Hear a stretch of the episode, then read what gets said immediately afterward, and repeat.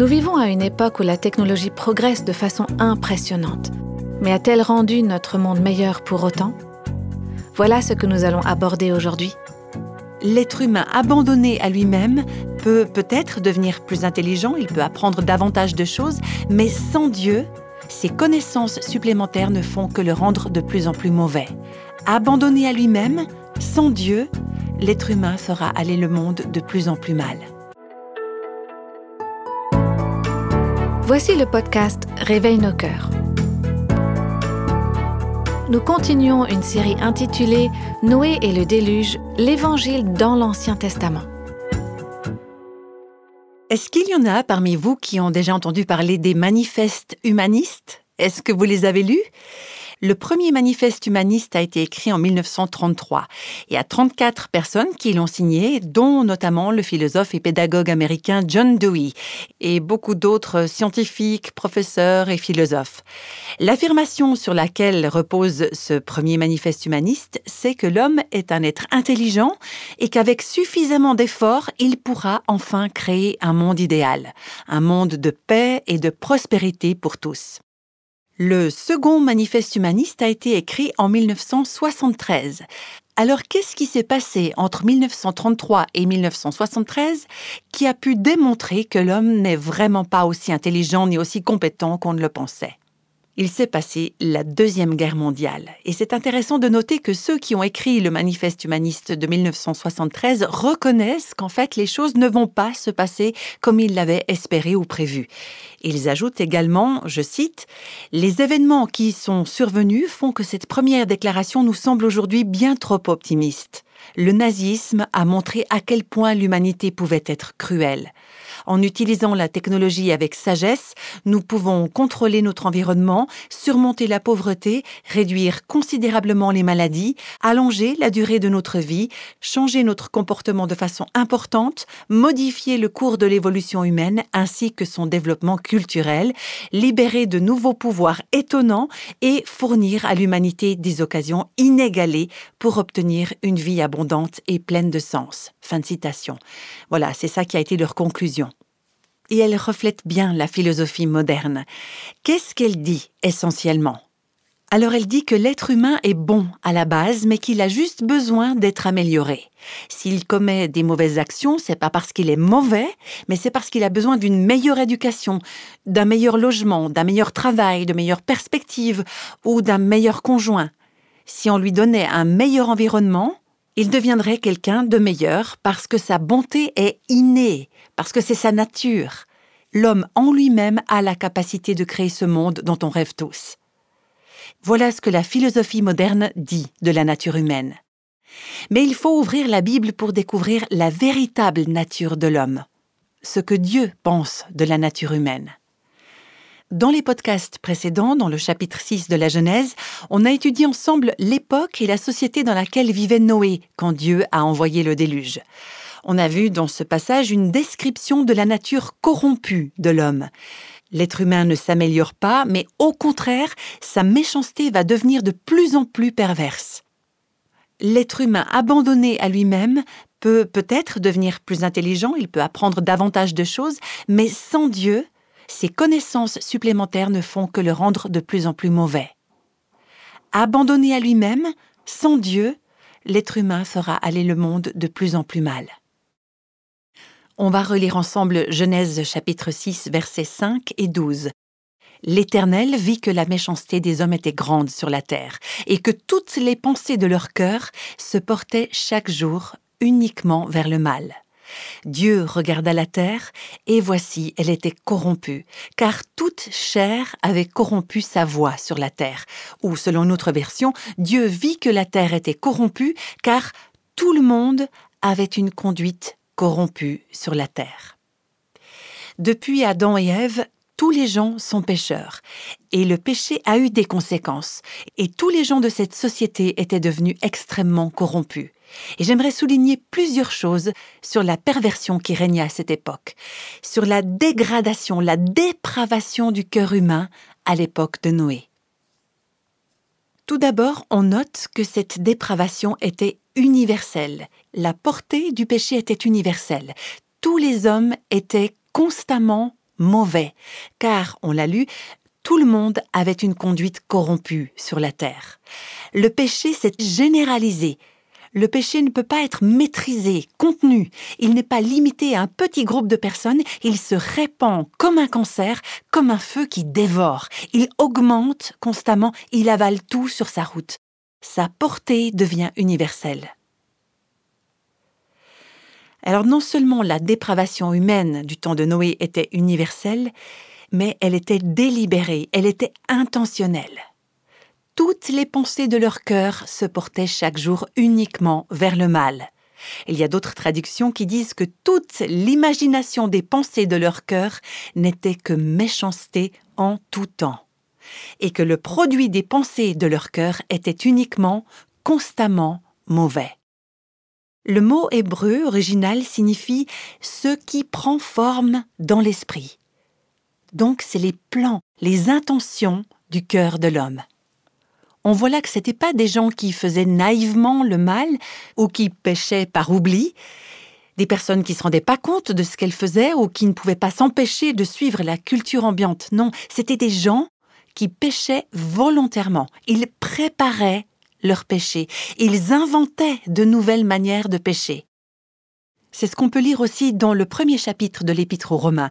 Ils étaient ingénieux à faire le mal. Ils réfléchissaient constamment à de nouvelles façons de pécher. Toutes les pensées de leur cœur se portaient chaque jour uniquement vers le mal. Le péché de l'homme était universel et il était volontaire. Et troisièmement, ce qu'on voit, c'est que ça faisait partie des habitudes et que ça n'arrêtait pas.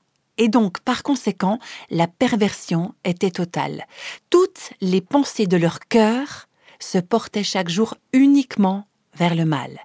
L'être humain était devenu totalement corrompu et violent, mauvais et méchant. C'est comme s'il n'y avait pas assez de mots dans ce passage pour décrire le degré de méchanceté, le degré de mal, de perversité du monde. Il s'agit d'une corruption incroyable.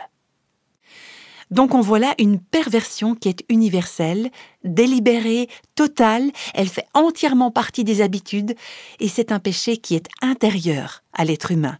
C'est une dépravation, une dégradation intérieure. Il s'agit d'un problème de cœur. La Bible dit que non seulement leurs actions étaient corrompues, mais toutes les pensées de leur cœur se portaient chaque jour uniquement vers le mal. C'était leur cœur qui était corrompu. Et c'est bien là le problème parce que les mauvaises actions proviennent d'un cœur mauvais.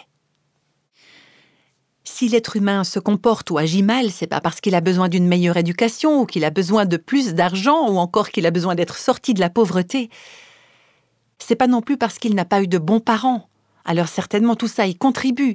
Mais la source des mauvaises actions dans notre monde, c'est la méchanceté dans le cœur de l'homme.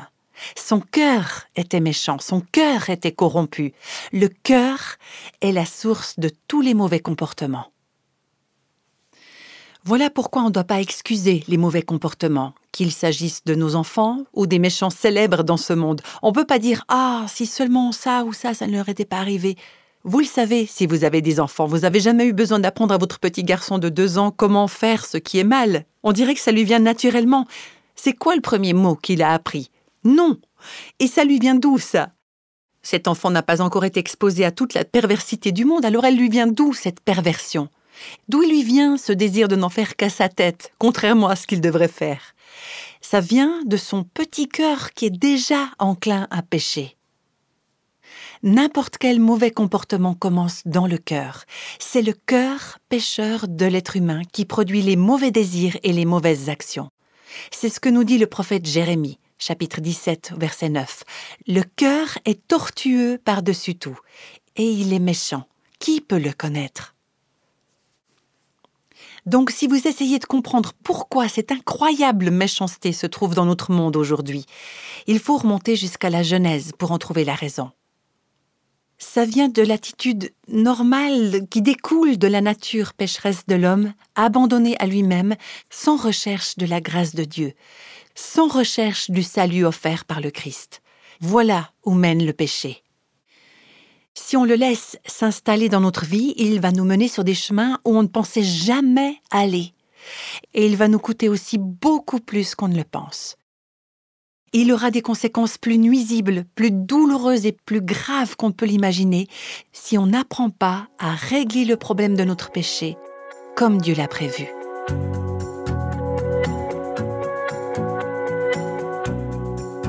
Savez, dans ces moments difficiles qu'on traverse, on pourrait se demander mais il est où Dieu?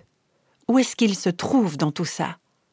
Et ce serait facile de croire que le mal a conquis le monde, qu'il a pris le pouvoir. Où est Dieu?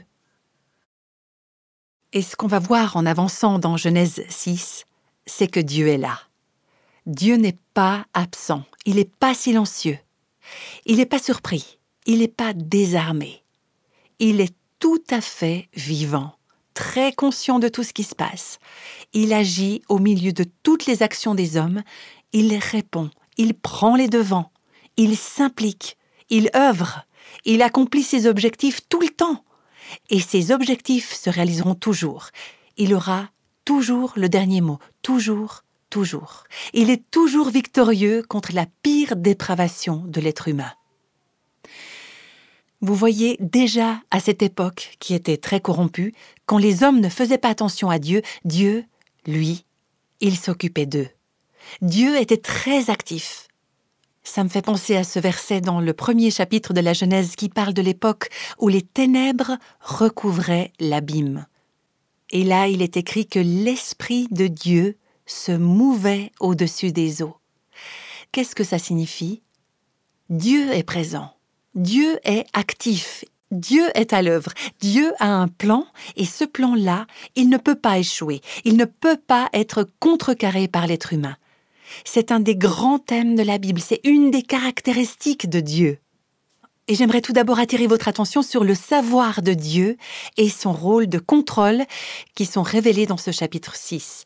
Dieu sait, il connaît tout ce qui se passe. On lit par deux fois l'Éternel voit. Le verset 5 dit que l'Éternel vit que la méchanceté des hommes était grande sur la terre et que toutes les pensées de leur cœur se portaient chaque jour uniquement vers le mal. L'Éternel a vu non seulement le Seigneur voyait ce que les gens faisaient, mais il voyait également ce qui se trouvait dans leur cœur. Dieu sait ce qui se trouve dans le cœur de l'homme. Dieu sait ce qui se trouve dans votre cœur. L'Éternel voit, l'Éternel sait. Et les versets 11 et 12 de Genèse 6 expriment la même pensée.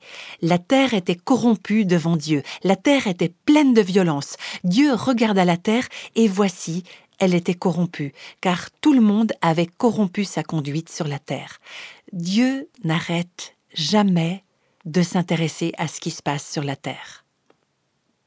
Il y a beaucoup de gens sur terre qui pensent très très peu à Dieu, ou même qui n'y pensent pas du tout. Et il y a des moments dans notre vie où nous aussi, on pense très peu à Dieu, où on n'y pense pas du tout. Quand on se comporte mal, dans nos actes ou dans nos pensées, est-ce qu'on se dit Seigneur, je sais que tu vois ce que je suis en train de faire ou en train de penser Si on se rappelait que Dieu est en train de nous regarder, on serait peut-être plus attentif à nos comportements ou à nos pensées. Même quand on ne pense pas à Dieu, lui, il nous regarde. Il sait, il voit tout ce qui se passe. Récemment, je lisais des psaumes pendant mon temps de méditation et j'étais frappée par un passage du psaume 94 qui illustre tout à fait notre sujet, me semble-t-il. Voilà ce que dit ce psaume. Jusqu'à quand les méchants, ô Éternel? Jusqu'à quand les méchants triompheront-ils? Ils discourent, ils parlent avec arrogance, tous ceux qui font le mal se glorifient. Éternel, ils écrasent ton peuple, ils oppriment ton héritage, ils égorgent la veuve et l'étranger, ils assassinent les orphelins. Ça fait vraiment penser à l'époque de Noé, n'est-ce pas? Violence et corruption.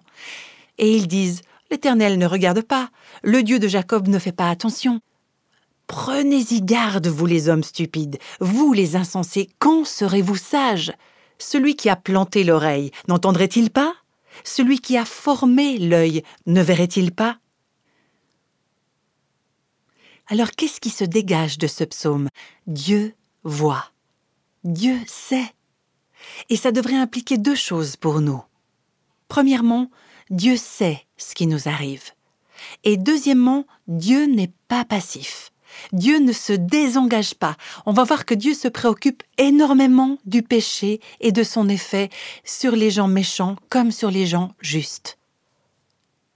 D'abord, non seulement Dieu sait ce qui vous arrive, mais il vous connaît et il connaît votre péché. Comme on l'a dit, il sait ce qui se passe dans votre cœur. Et cette réalité devrait amener la crainte de Dieu dans votre cœur. Alors la crainte de Dieu, qu'est-ce que c'est? Eh bien, c'est vivre dans un esprit de respect, en se rappelant toujours que Dieu sait, que Dieu est présent, qu'on ne peut jamais se soustraire à l'œil omniscient de Dieu. Le Seigneur a vu la méchanceté de la terre. Le Seigneur savait ce qui se passait dans le cœur des êtres humains. Donc là, on voit le savoir de Dieu et son contrôle total. Mais j'aimerais aussi qu'on puisse voir maintenant le chagrin, la tristesse de Dieu. Parce que tout ça, quel effet ça a sur Dieu? Comment est-ce qu'il réagit à tout ça? Ce chapitre de la Genèse et aussi d'autres passages de l'Ancien Testament montrent clairement que Dieu est personnellement et profondément touché par le péché. C'est au point que le verset 6 nous dit que Dieu se repentit d'avoir fait l'homme sur la terre et il fut affligé en son cœur. Je vais lire ce verset dans une ancienne traduction qui donne une idée de l'intensité de la réponse du Seigneur. Il se repentit d'avoir fait l'homme sur la terre, étant touché de douleur jusqu'au fond du cœur il y a une paraphrase de ce verset qui dit Quand le Seigneur vit l'étendue de la méchanceté des hommes, il regretta de les avoir créés. Son cœur en fut brisé. Le Seigneur a eu des regrets. Dieu est profondément affligé par le péché. Il déteste le péché. Le péché le rend profondément triste.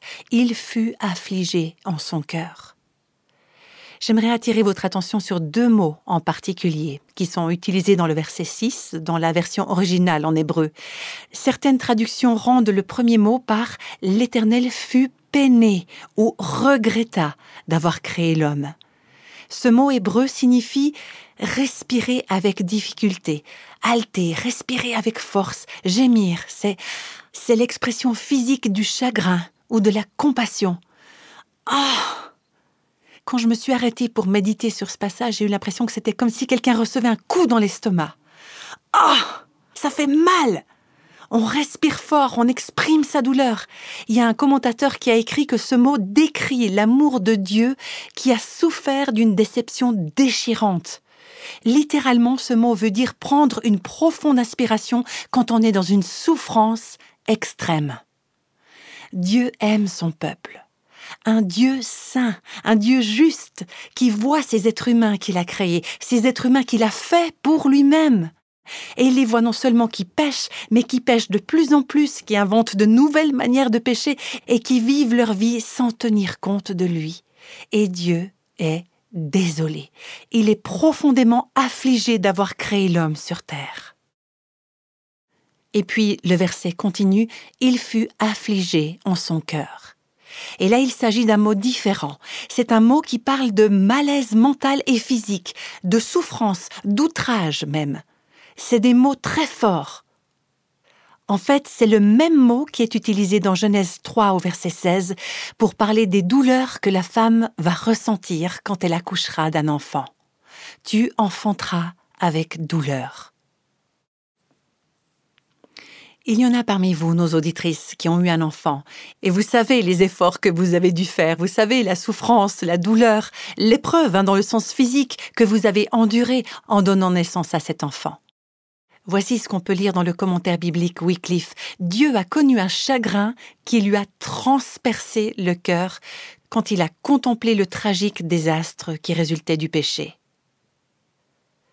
Alors quand vous regardez le péché, le vôtre ou celui des autres, est-ce que vous éprouvez un sentiment qui ressemble un peu à ce que Dieu éprouve?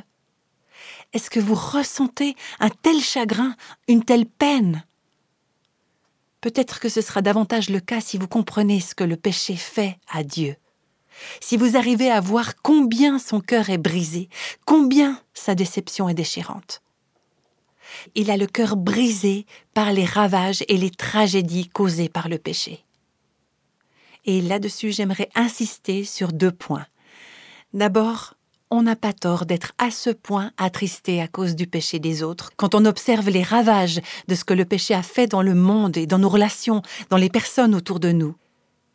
Certains d'entre vous sont mariés avec quelqu'un qui n'aime pas Dieu.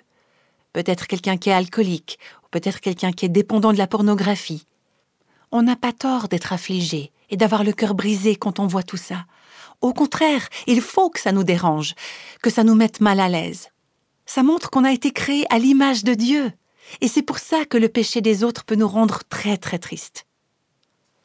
Parfois, on pense que si vraiment on était spirituel, alors on ne devrait pas être gêné par ce que certaines personnes font dans ce monde. Mais non, ça doit nous déranger, ça doit nous affliger, ça doit briser nos cœurs. Qu'est-ce qui arrive à nos adolescents? Qu'est-ce qui se passe dans nos mariages? Quand votre fille ou votre fils divorce, ça doit vous affliger, ça doit vous briser le cœur. Vous devriez détester le péché qui a entraîné toutes ces conséquences désastreuses. Alors n'allez pas croire que si vous êtes spirituel, vous n'allez rien ressentir, que ça ne vous gênera pas, qu'il vous suffira de dire Dieu contrôle tout. Oui, Dieu contrôle tout. Mais on n'a pas tort d'avoir le cœur brisé. Mais avant de me laisser trop emporter par le chagrin, par les larmes, par la douleur d'avoir le cœur brisé par les péchés des autres, je dois me rappeler, et c'est ce que fait ce passage qu'on a lu ensemble, je dois me rappeler ce que mon propre péché procure à Dieu, à Dieu qui est saint. Quand Dieu me voit corrompue, violente, quand je n'en fais qu'à ma tête, quand je suis arrogante, pleine de colère, manipulatrice avec mes paroles ou dans les intentions de mon cœur, quand j'invente dans mon cœur des projets pour blesser d'autres personnes ou manipuler des circonstances, quand Dieu voit toutes mes attitudes, qu'elles soient subtiles ou qu'elles soient très évidentes, voilà ce que Dieu ressent. Dieu souffre. Il est désolé, il en a le cœur très affligé. Et à présent, on va voir que ce Dieu qui souffre, il a prévu un moyen pour sauver les pécheurs de leurs péchés. Et ça, ça va nous conduire à l'adorer, à l'aimer, à le remercier. Permettez-moi de vous le dire encore, vous n'aimerez jamais le sauvetage, le salut de Dieu tant que vous n'aurez pas compris l'impact du péché sur le cœur de Dieu. On va prier ensemble maintenant.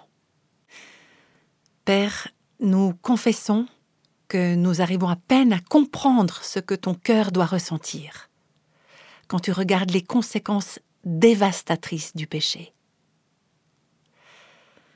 Alors on te demande de nous aider à voir ce que tu vois, à voir le péché comme tu le vois, à comprendre ton point de vue à ce sujet, de détester le péché comme tu le détestes. Seigneur, le péché brise notre relation avec toi. Il élève des murs et des barrières dans nos relations avec les autres. Et c'est pas pour ça que nous avons été faits. Tu nous as pas créés, tu nous as pas fait pour le péché, tu nous as fait pour que nous soyons en paix avec toi et avec les autres. Seigneur, je pense à tous les mariages brisés, à toutes les relations brisées, je pense aux addictions de toutes sortes, aux dépendances sexuelles. Seigneur, quand nous regardons tout ça, nos cœurs souffrent. Seigneur, combien de temps encore? Seigneur, comment tu peux supporter ça? Mais Seigneur, on te remercie parce que toute cette souffrance, tu l'as prise sur toi et tu l'as fait retomber sur ton Fils Jésus. Il a été blessé pour nos transgressions, il a été brisé pour nos fautes. Le châtiment qu'on a mérité est retombé sur lui. Par les blessures de Jésus sur la croix, nous sommes tous guéris. Alors on te dit, merci Seigneur. Dans le nom de Jésus. Amen.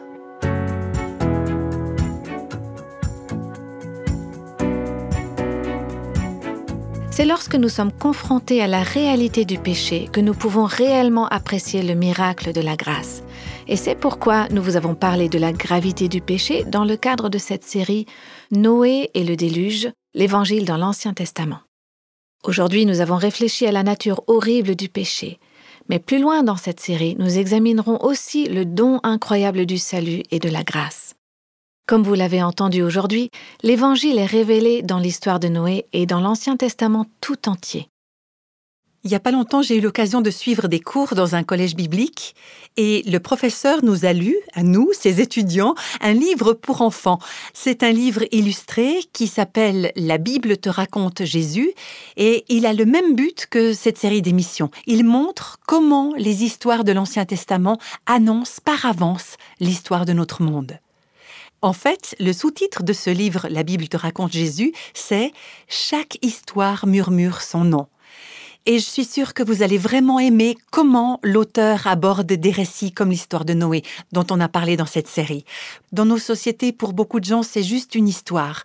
On voit par exemple des arches de Noé dans des jeux pour enfants, des décors, des bijoux, même sur du papier à lettres. Et pour beaucoup de gens, c'est juste une petite histoire, c'est imaginaire, un peu comme un conte de fées. Mais dans ce livre, La Bible te raconte Jésus, l'auteur raconte non seulement l'histoire de Noé avec simplicité, hein, d'une façon qui peut vraiment parler aux enfants, les enfants se sentent concernés, mais il démontre aussi comment l'arche de Noé nous renvoie à Christ, comment le déluge de l'époque de Noé montre le jugement de Dieu à venir, et comment Dieu juge le péché. Et il met également en évidence que Dieu est un Dieu rédempteur, qui offre la délivrance à toutes celles et à tous ceux qui mettent leur confiance en lui. Dieu est patient il retient souvent son jugement pour donner aux gens le temps de se repentir. Et la prochaine fois, vous découvrirez pourquoi c'est si important. J'espère que vous pourrez nous rejoindre pour le prochain podcast de Réveil nos cœurs.